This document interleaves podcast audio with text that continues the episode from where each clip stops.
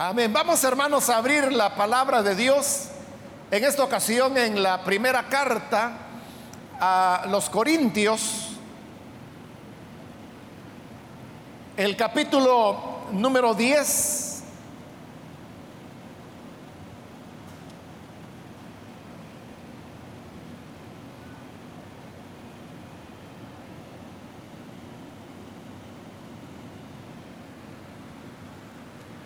Primera de Corintios, capítulo 10.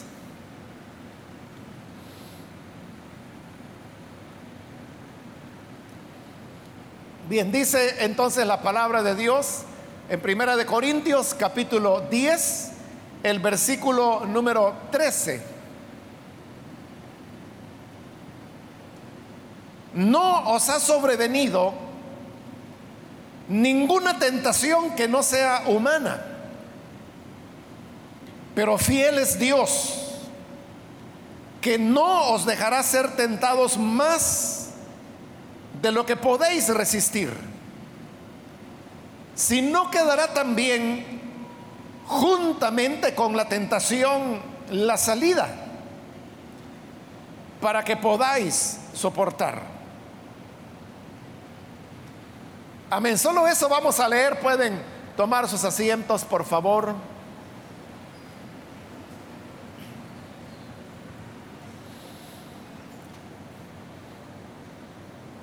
Hermanos, este versículo que acabamos de leer, usted pudo notar que habla sobre el tema de la tentación.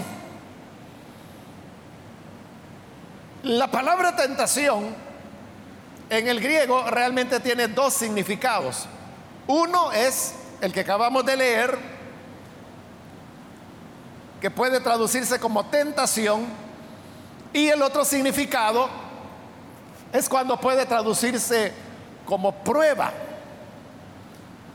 Nosotros, hermanos, en, nuestro idioma y dentro de el lenguaje propio que se habla dentro de las iglesias, sobre todo las evangélicas, tenemos claridad que una cosa es tentación, otra cosa es prueba.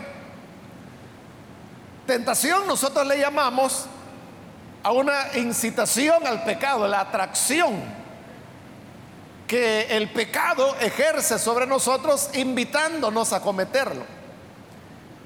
Pero por prueba, nosotros lo que entendemos es una dificultad en la vida que estamos aprendiendo o que debemos enfrentar. Una prueba puede ser una situación de salud, puede ser una situación emocional, puede ser una situación económica, puede ser una dificultad dentro de la familia. Pero note, todo esto no está relacionado con el pecado.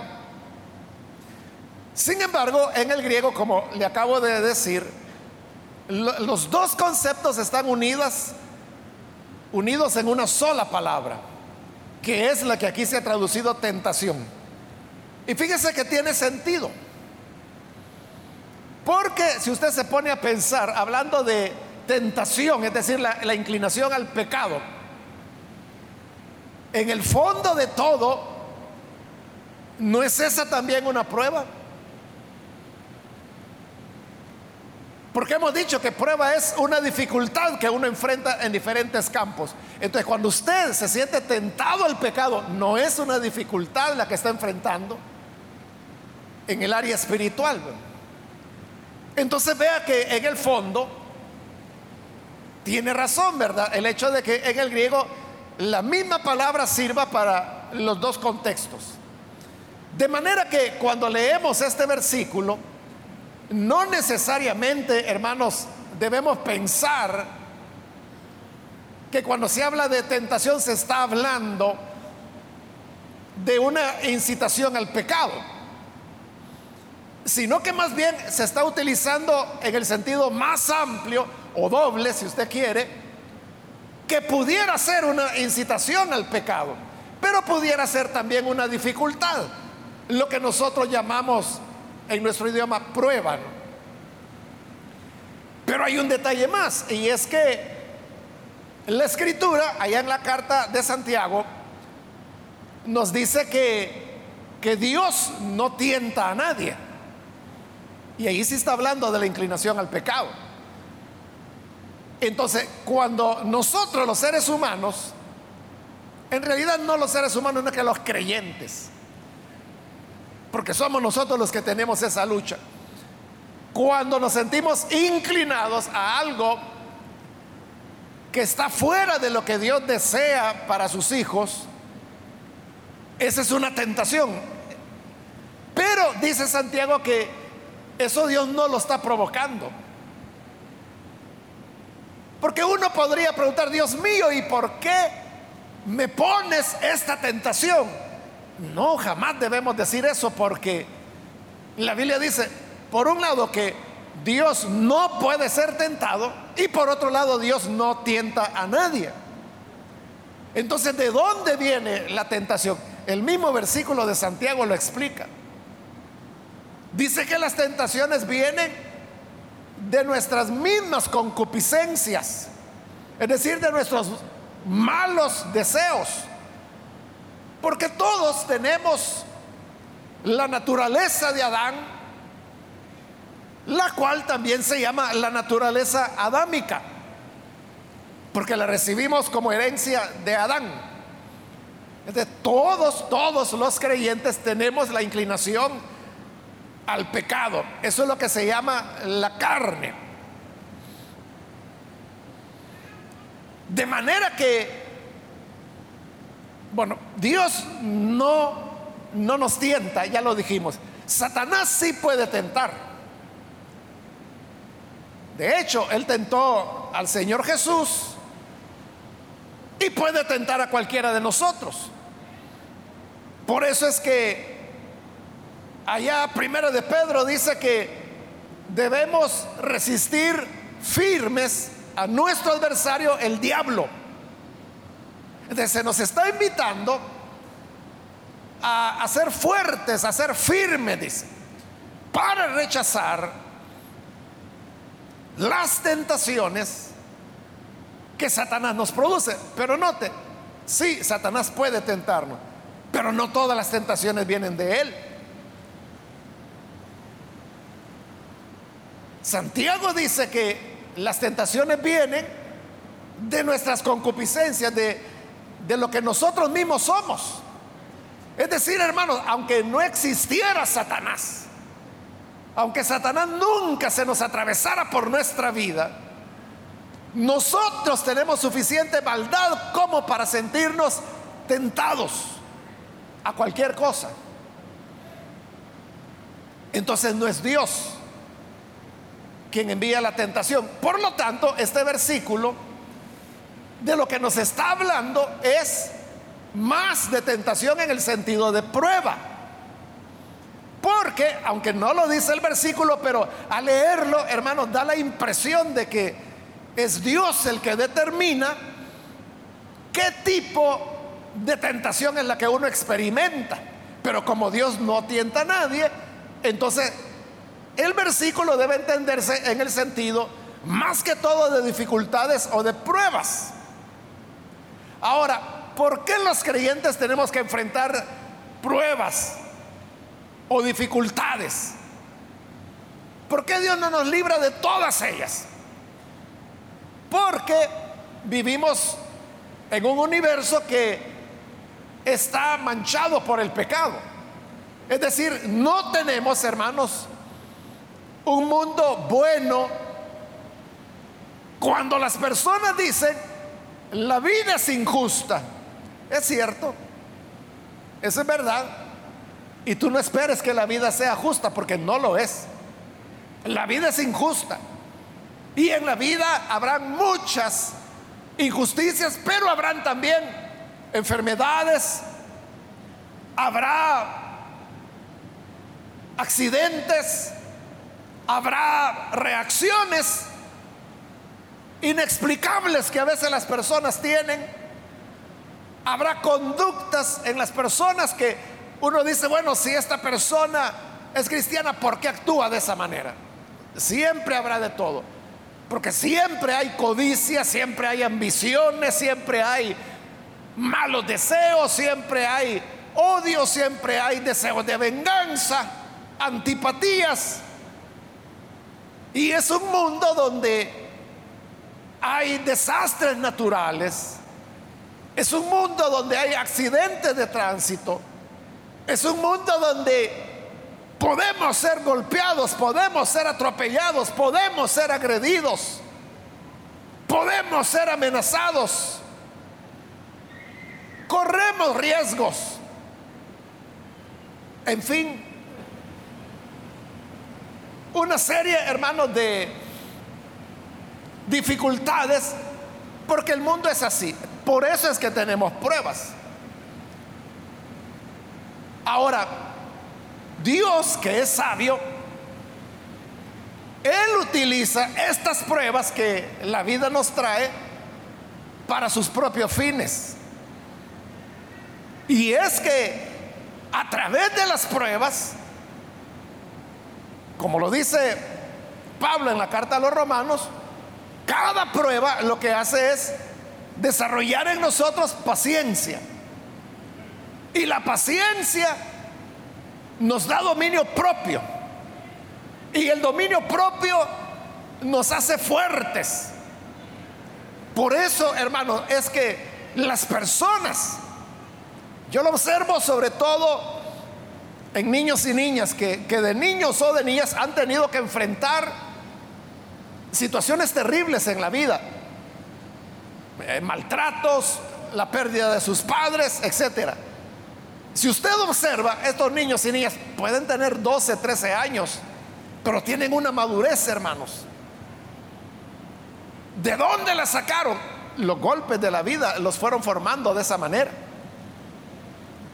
Entonces Dios utiliza las dificultades que nosotros enfrentamos para irnos puliendo y hacer de nosotros mejores, mejores cristianos, mejores hijos de Él más maduros, más pacientes, más fuertes. Y ahí es cuando muchas personas dicen, no, no, sí, yo vengo de donde asustan. Porque viene, hermanos, de dificultades mayores que lo que hoy se está viviendo no es nada. Entonces, esta persona tiene una tranquilidad, tiene un dominio, una confianza de las cosas que ocurren. Y el otro dice, ¿y cómo puede estar tan tranquilo? Que qué barbaridad. Entonces le dice, ah, mire, lo que pasa es que yo ya vengo de donde asustan.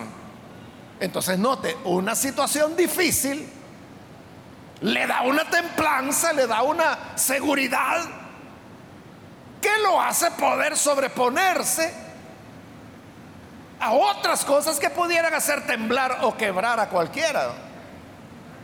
Por eso es que Dios permite que nosotros seamos tentados. Por eso es que Dios no nos libra de las pruebas. Porque a través de ella nos está haciendo más fuertes, más maduros, más sabios. Por eso es que nunca debemos orar diciéndole, Señor, líbrame de las pruebas que no vengan pruebas, porque es lo que hacemos, ¿verdad? Que cuando viene una dificultad eh, a la vida, nos enfrentamos con algo, inmediatamente vamos de rodillas, Señor, ayúdame, líbrame, sácame de esta. Para un creyente principiante, eso es natural y uno lo entiende, ¿verdad? Así comienza el camino del aprendizaje. Pero para un creyente que ya es más maduro, cuando la prueba viene, quizá lo que le va a decir, Señor, dame fuerzas para enfrentar esto. Pero nunca le va a pedir que lo libre porque ella sabe que no funciona así. Otro, más maduro, a lo mejor va a orar, Señor, gracias por esta dificultad que ha venido. Dame sabiduría para entender cuál es la lección que tú quieres que yo aprenda. Ese sería ya un creyente mucho más maduro. Quizás otro todavía más adelante. Incluso podría decir, Señor, gracias por esta dificultad, porque veo que quieres hacerme crecer aún más. Ese sí que está ya, hermano, bien adelantado. Ya no es aquel creyente de primer grado, que le está diciendo, líbrame Señor, ayúdame, ahogándose. Para el otro, para el más maduro, lo más importante ya no es que lo libre. Si lo libra bien, si no, no. Pero si no lo libra, yo quiero aprender la lección que quieres que yo reciba a través de la situación. Es lo que Pablo dice cuando él hablaba de, su aguijón en la carne. Segunda de Corintios capítulo 12.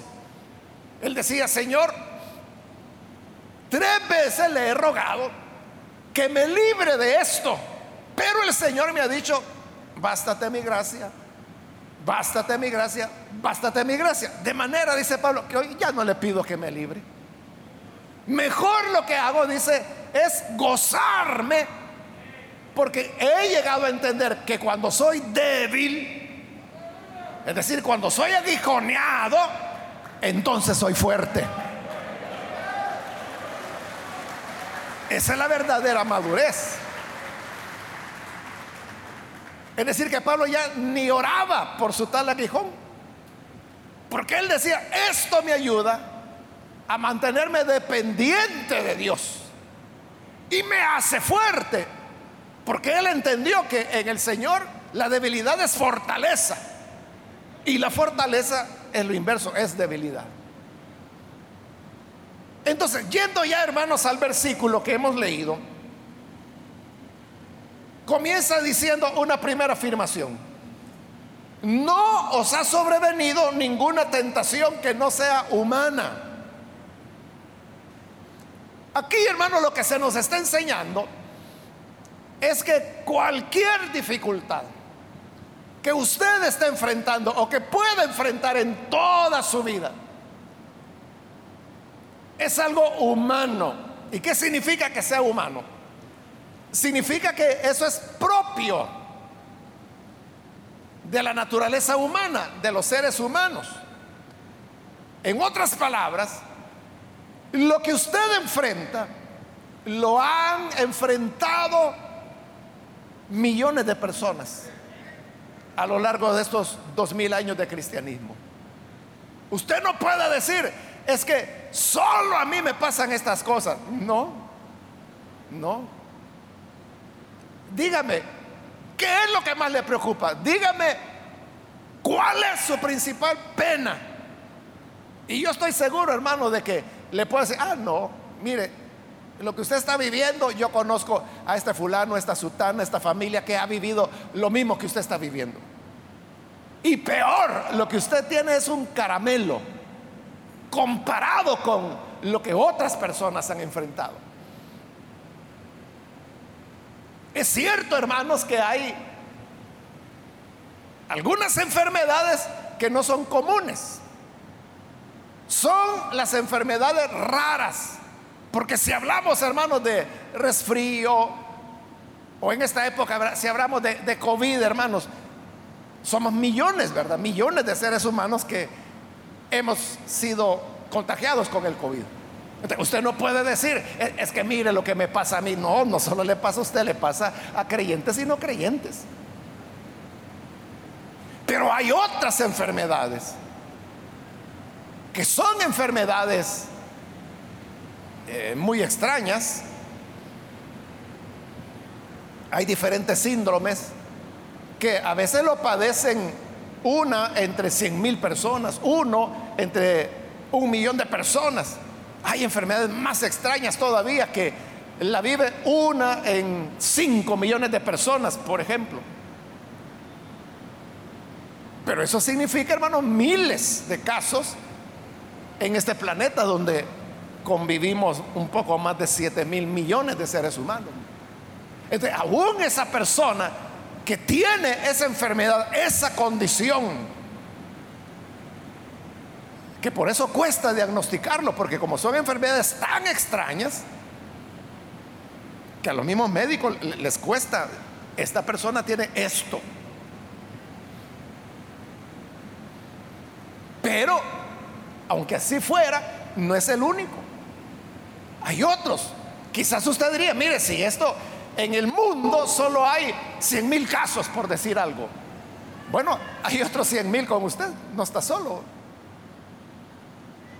Entonces cuando dice que no nos ha sobrevenido ninguna tentación que no sea humana, es decir, hermano, todo, enfermedades, pérdida de trabajo, hambre, calumnias, problemas familiares. Hermano, cuando uno oye, oye, oye, oye a las personas, yo llevo 42 años, hermano, en esta labor que a mí me encanta de dar consejería. Entonces, cuando escucho a las personas contar sus problemas, después, hermanos, de 42 años de venir haciendo eso, uno va descubriendo que hay ciertos patrones. O sea, este problema que lo tienen no sé cuántos, este otro, este otro, este otro. De tal manera que cuando una persona viene y dice, hermano, yo tengo esta y esta situación, ya uno ya sabe por dónde va el asunto. Porque los problemas, las tentaciones, como dice ahí, todas son humanas, todas son las mismas, que, que se van repitiendo. Claro, no hay dos casos exactamente iguales, ¿verdad? Que usted tiene problemas con la señora que se llama Rosa y el otro tiene problemas con la señora que se llama Fernanda. O sea, los nombres son diferentes, pero en esencia el problema es el mismo. Claro, eso hermanos puede resultar problemático cuando, cuando uno se anticipa, cuando no logra escuchar a las personas, pero uno les da el tiempo para escucharlas. Y es de que la persona empieza a explicar, ah, sí, sí, sí, ya, ya, ya estuvo, ya le entendí. Uno puede dar como que ella entendió porque ella entendió cuál es el patrón de qué está hablando. Pero puede ser que no, que porque esa es otra cosa que hay que aprender, ¿verdad? Que las personas nunca sueltan su verdadero problema. Muchos comienzan con un problema de presentación. Es decir, un problema más sencillo que no es el verdadero problema por el cual están consultando. Pero cuando ese problema de presentación ven que les es tomado en serio, que les es tomado con respeto, que se le da una respuesta, entonces ya sueltan el verdadero problema. Por eso es que no hay que, que precipitarse. ¿Y usted qué tiene? Mire, es que lo que pasa es que me casé hace siete años y estoy teniendo esta dificultad. Ya, ya, ya, ya, ya, ya, ya no me digan, ya sé qué está pasando. Puede ser que esté atinando, pero puede ser que no. Puede ser que no. Por eso es importante siempre escuchar. Pero la verdad que este versículo está señalando de que toda prueba es humana o sea, está dentro de los límites de lo humano. Usted no puede decir, es que yo fui derrotado porque me llegó esta dificultad. Pero esa dificultad que le llegó a usted, le ha llegado a millones. Y millones fueron fieles al Señor y siguieron, siguieron adelante. Usted no puede decir, es que usted no sabe lo que me pasó. Claro, si usted no me cuenta, yo no lo voy a saber. Pero lo que yo sí sé a través de este versículo es que usted podía ser fuerte ¿Cómo lo sé? Porque allí Dios está diciendo que no hay prueba que no sea humana. Incluso si usted dijera, es que mire, en mi caso es el diablo. Es que el diablo no puede hacer nada que Dios no le haya autorizado. Se, recuerda con Job. Primero le dio permiso de destruir los bienes de Job, su familia, y Satanás lo hizo. Pero luego Satanás le pidió permiso, déjame tocar su cuerpo, lo voy a enfermar. Y Dios le dijo, está bien, tócale el cuerpo, pero no lo mates. Entonces, note, el diablo llega hasta donde Dios le puede decir, hasta donde Dios le permite. Y aquí está diciendo que Él no va a permitir que tengamos una prueba que vaya más allá de lo humano. Entonces, ante cualquier dificultad que enfrentemos, hermano, lo primero que debemos pensar es de que esto otro cristiano u otra cristiana u otra familia cristiana ya lo vivieron antes que mí. Otros ya vivieron esto. Y solo eso, hermano, es un motivo, un motivo de consuelo. Porque no está solo, no está sola. Otros pasaron ya por eso y salieron adelante y vencieron y prevalecieron. Algo tiene Dios preparado para ti también.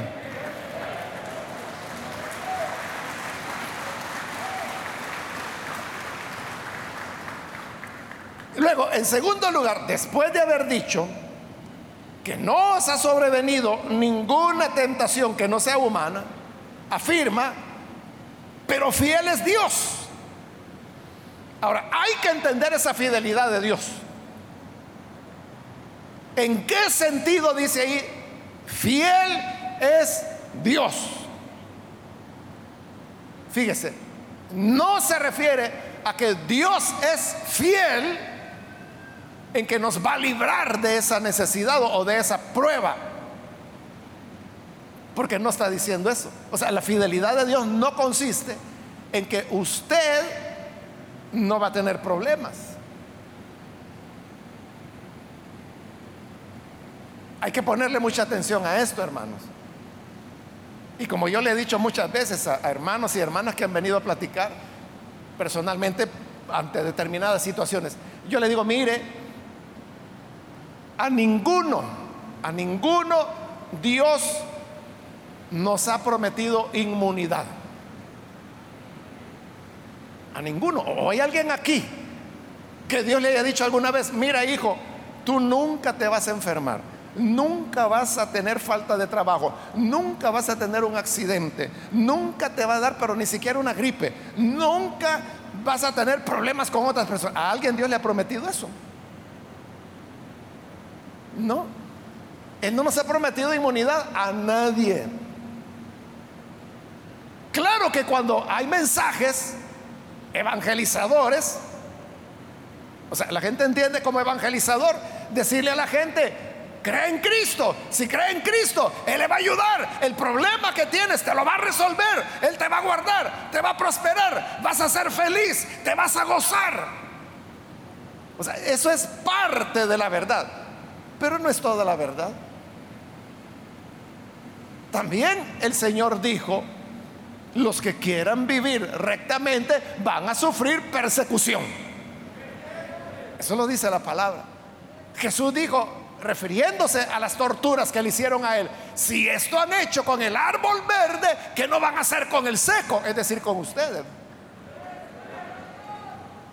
Jesús dijo, si alguno quiere venir en pos de mí, Niéguese a sí mismo, tome su cruz y sígame cada día.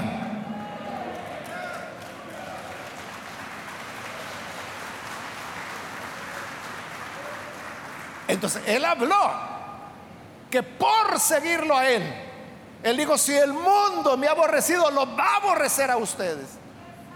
es cierto, en el cristianismo, cuando usted cree en Jesús, ahí hay perdón de pecados, ahí hay paz, ahí hay la morada del Espíritu, ahí hay nuevo nacimiento, ahí hay reconciliación, hay esperanza.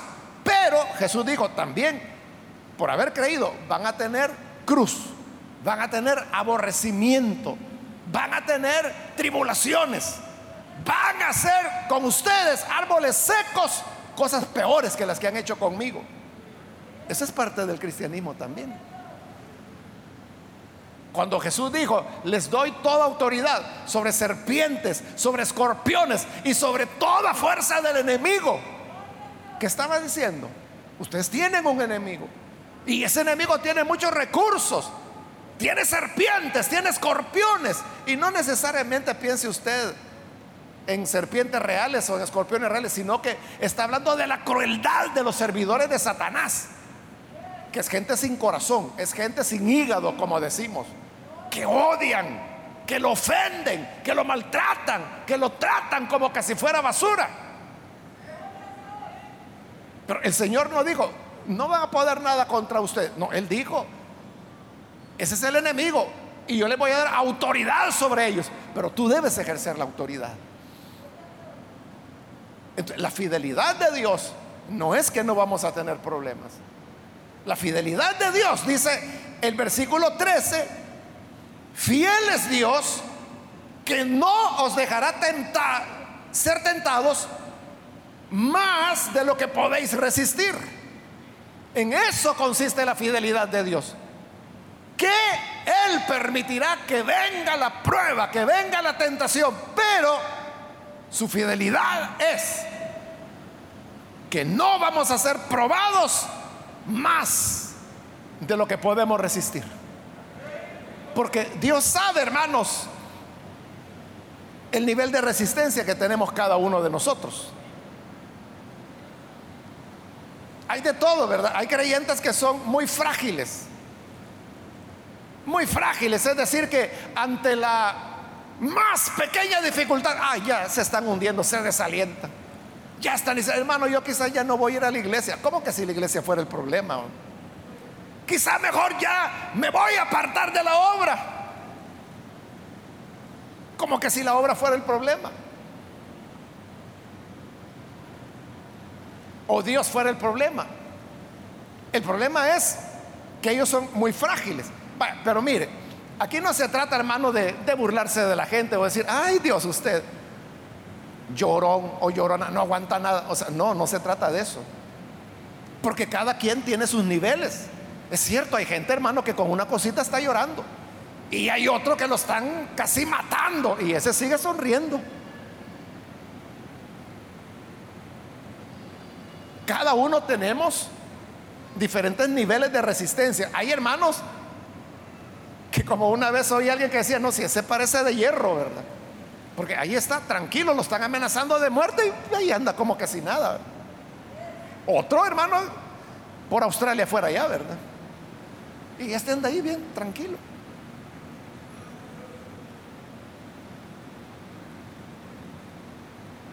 Dios conoce el nivel de nuestra resistencia. pero aquí viene otro asunto, miren.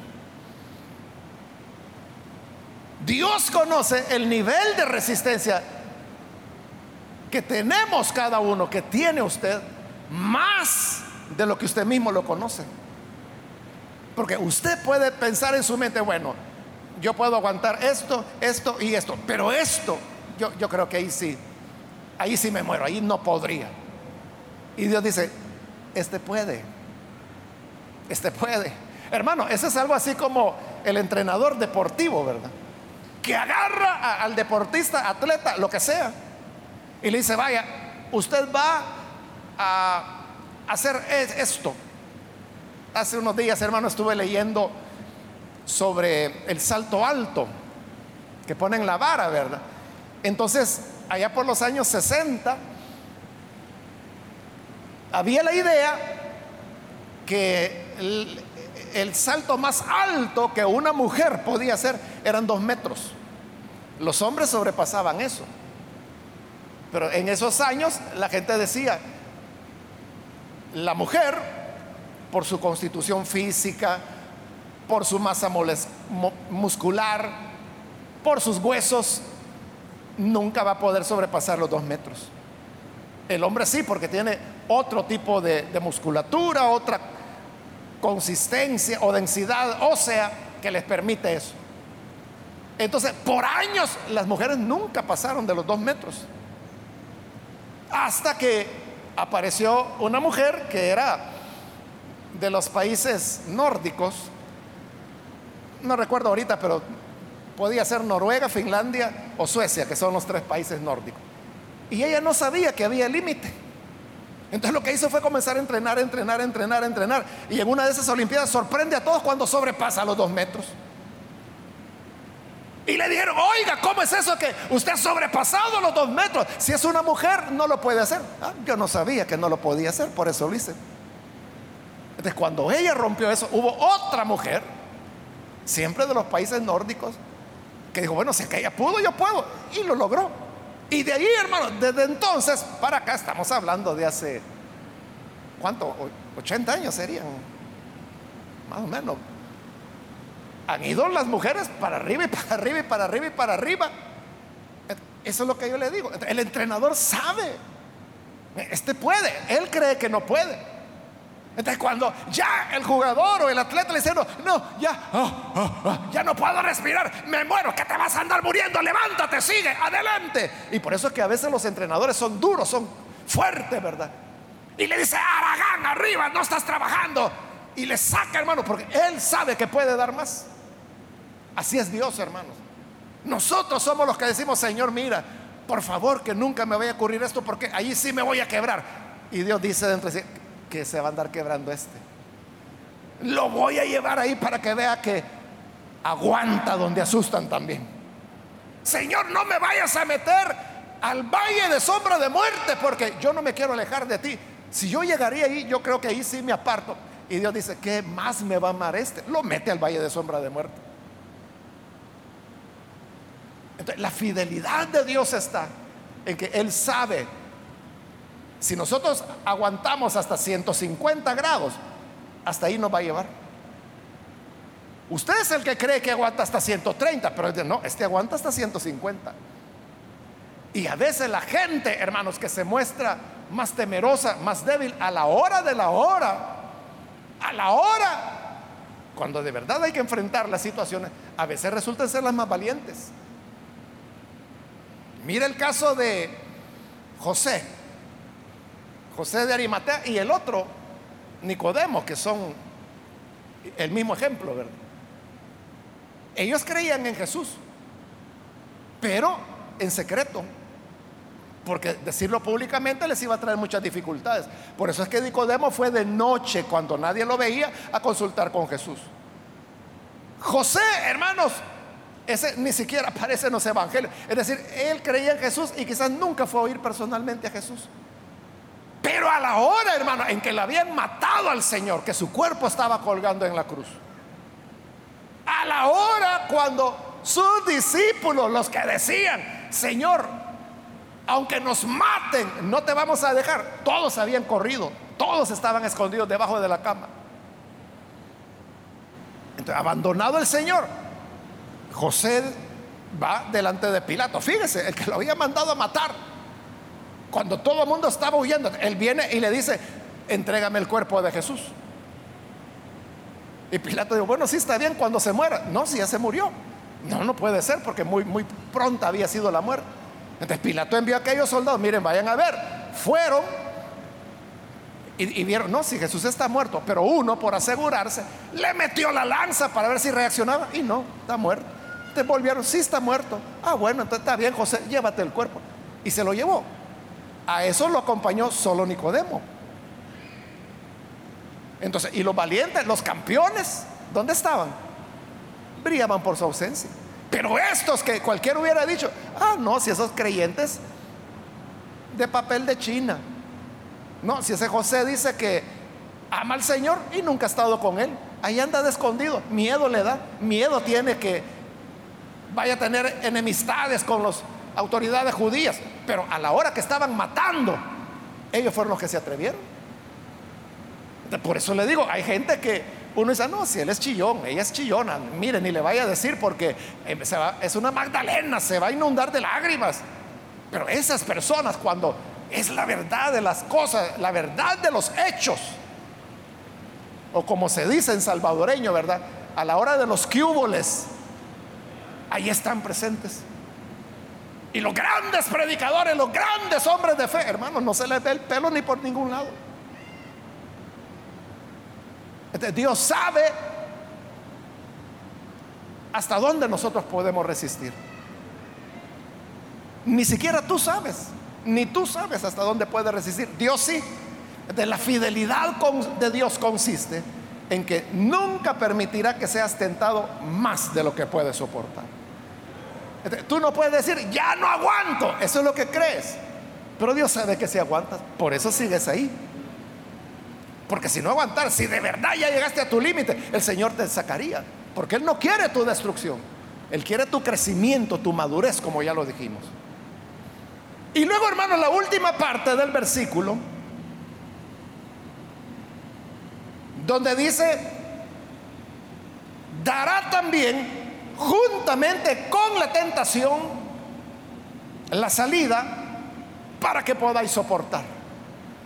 esa fidelidad de Dios, decíamos, no es que nos va a librar de las dificultades, es que Él va a darle al horno la temperatura que Él sabe que aguantamos. De ahí más, no. Repito, porque Él no quiere nuestra destrucción, ni que fracasemos, ni que nos desalentemos. Él lo que quiere es que crezcamos. Pero, ¿cómo vamos a soportar? Ahí lo dice, porque junto con la prueba,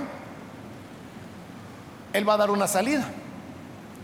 Aún ahí, fíjese, aún ahí cuando ya llegamos al punto de nuestra resistencia, ya llegamos a los 150 grados que aguantamos, 151 y nos derretimos. Pero habiendo llegado ahí, ni allí, ni allí nos va a sacar el Señor. Sino que dice que lo que habrá es una puerta para poder salir y que podamos soportar. Pero usted tiene que hallar la puerta. Usted tiene que salir por ella. Para poder resistir. Pero esa es la fidelidad de Dios. Fíjese, es una promesa, hermano. Porque dice, Él dará juntamente con la prueba la salida. Esa es una promesa. Entonces, con toda prueba, con toda dificultad, viene la salida. Pero hay que hallarla. Hay que hallarla. Hermanos, con todos estos edificios, centros comerciales, edificios de oficinas que están construyendo hoy en día, sobre todo en la ciudad, ¿verdad? Que es donde más se respetan las leyes de construcción.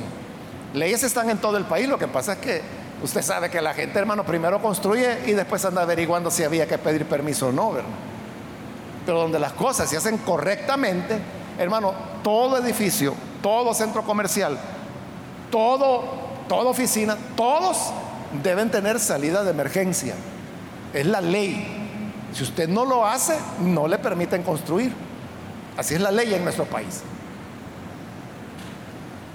Entonces, cuando usted entra en un edificio, hay salidas. Hay salidas. Solo tiene que buscarlas. La ley también pide de que las salidas estén señaladas, ¿verdad? Así como acá, ¿verdad? Usted puede ver que ahí tenemos los rotulitos, ahí hay uno, esos rotulitos verdes. Aquí hay, allí dice salida de emergencia. Eso la ley lo pide.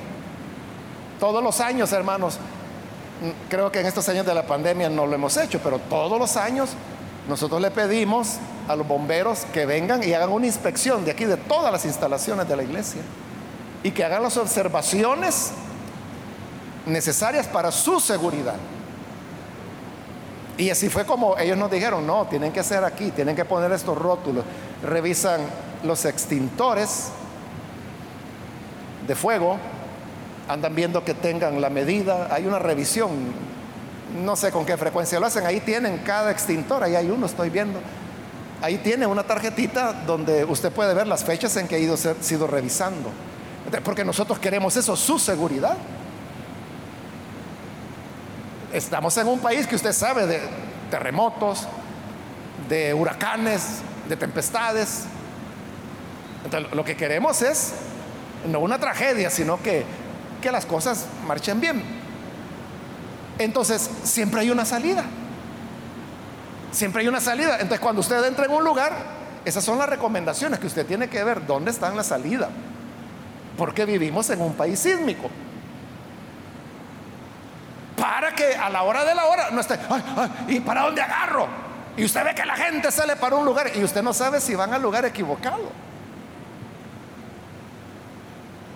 Usted tiene que saber dónde están las puertas, dónde usted está ubicado. Y en caso de necesidad, y hay necesidad de evacuar, porque no se trata de salir corriendo tampoco, porque eso es lo que mata más gente. Mueren más personas, no porque el, techo les caiga encima, sino que por el pánico. Entonces, no es de salir corriendo, pero por lo menos si hay necesidad, si lo hubiera, ¿verdad? Necesidad de evacuar, usted tiene que saber por dónde. Y las salidas están calculadas en base a la cantidad de personas que entran. Sobre eso es que trabajan los bomberos. Creo, como le digo que, porque no he tenido noticia que en estos años de, pandemia no han venido, ¿verdad? Pero ya que lo estoy mencionando, les voy a recordar a los hermanos para que les vuelvan a invitar, que vuelvan a venir y que vuelvan a hacer otra inspección, que no sé cuánta llevamos ya. O sea, nosotros la solicitamos voluntariamente. Entonces, Siempre hay una salida, pero uno tiene que buscarla, hermano. Las cosas pueden estar señaladas, pero si usted no significa, no sabe qué significa el color verde. Bueno, hay lugares donde en rojo están marcadas, pero normalmente eh, en la señalética, que así se llama en nuestro país, es verde, que, es la salida, los puntos de encuentro, los puntos de reunión. Así son las pruebas, hermano.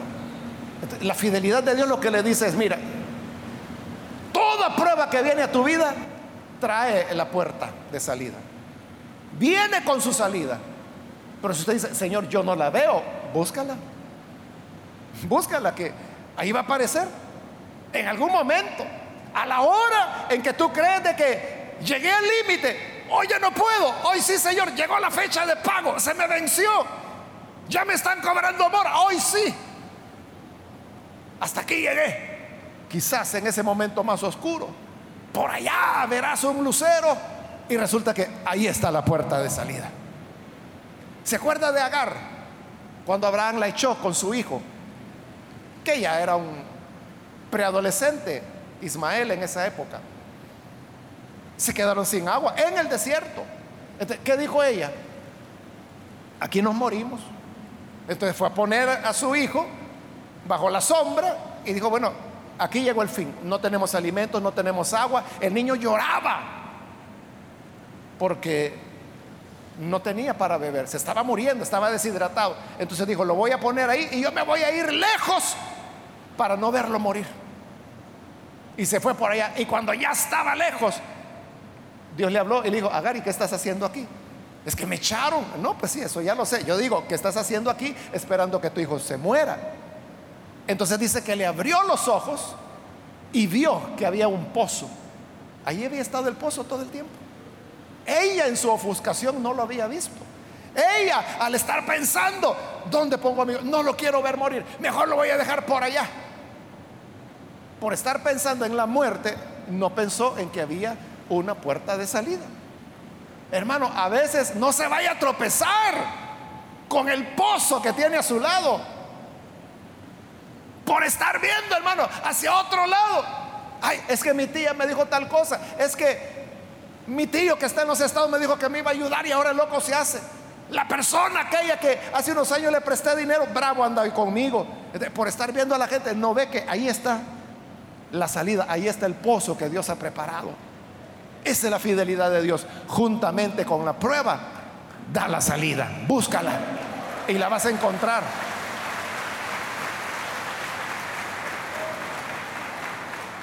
El resumen, hermanos, de todo lo que hemos dicho es, las pruebas van a venir. Y Dios no ha prometido que no vamos a tener dificultades. Hermanos, los creyentes vamos a tener accidentes, vamos a tener tragedias, nos van a pasar cosas tristes, nos vamos a enfermar, nos pueden atropellar, nos van a despedir del trabajo. Podemos, o sea, todas las cosas que los incrédulos viven, también los creyentes. Dios a nadie nos ha prometido inmunidad, todos estamos expuestos. Pero eso sí, cuando llegue la dificultad, no irá más allá de lo que tú en realidad soportas, no lo que tú piensas que soportas, lo que Dios sabe que soportas. Más de eso, Él no lo va a permitir. Y segundo, habrá una puerta de salida. Así que animados por eso, hermanos, sigamos adelante. Sigamos marchando. No nos quedemos, porque fiel es Dios que está siempre a nuestro lado. Amén. Vamos a cerrar nuestros ojos y vamos a orar al Señor pero antes de hacer la oración, yo quiero invitar a las personas que todavía no han recibido al Señor Jesús como su Salvador, pero si usted ha oído la palabra de Dios, yo quiero invitarle para que esta mañana usted pueda recibir al Salvador. Sí, la vida, hermanos, tiene muchas dificultades. Y esta es la verdad, honestamente, honestamente, el Evangelio no le va a librar de problemas.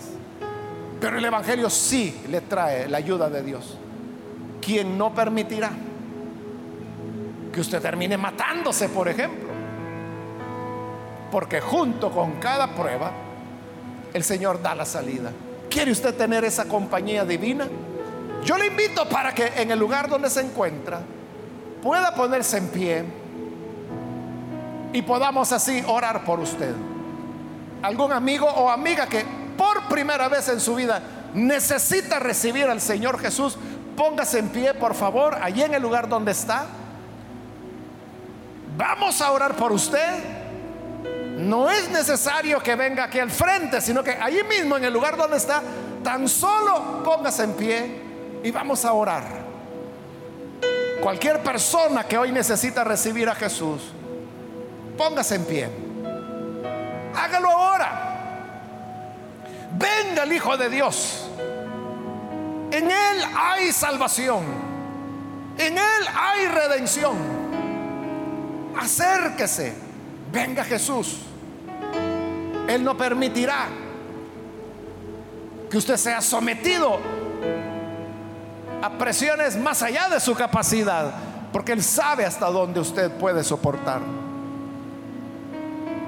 Alguien que necesita venir al Señor, póngase en pie. Hágalo hoy. Queremos orar por usted. Esa es toda la intención, orar por usted.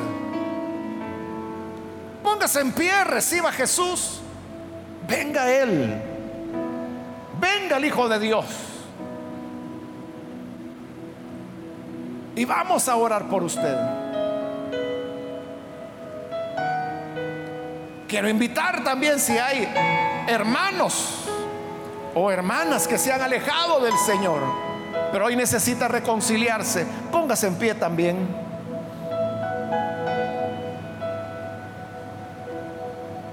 ¿Hay alguien que lo hace? Muy bien, ahí arriba hay una persona, que Dios la bendiga. Alguien más que necesita reconciliarse o venir al Señor por primera vez puede ponerse en pie. Alguien más que lo hace. Póngase en pie y vamos a orar por usted. Voy a terminar ya la invitación porque vamos a orar. Pero si hay alguien más que necesita venir a Jesús por primera vez o reconciliarse, bien, allá atrás hay otra persona más. Que Dios la bendiga también. Ahí arriba. Alguien más que necesita venir al Señor. Y vamos a orar en este momento. Esta es ya la última invitación que hice.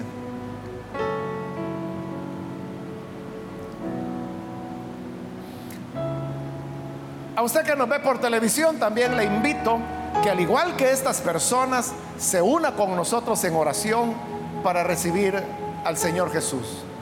Oremos entonces.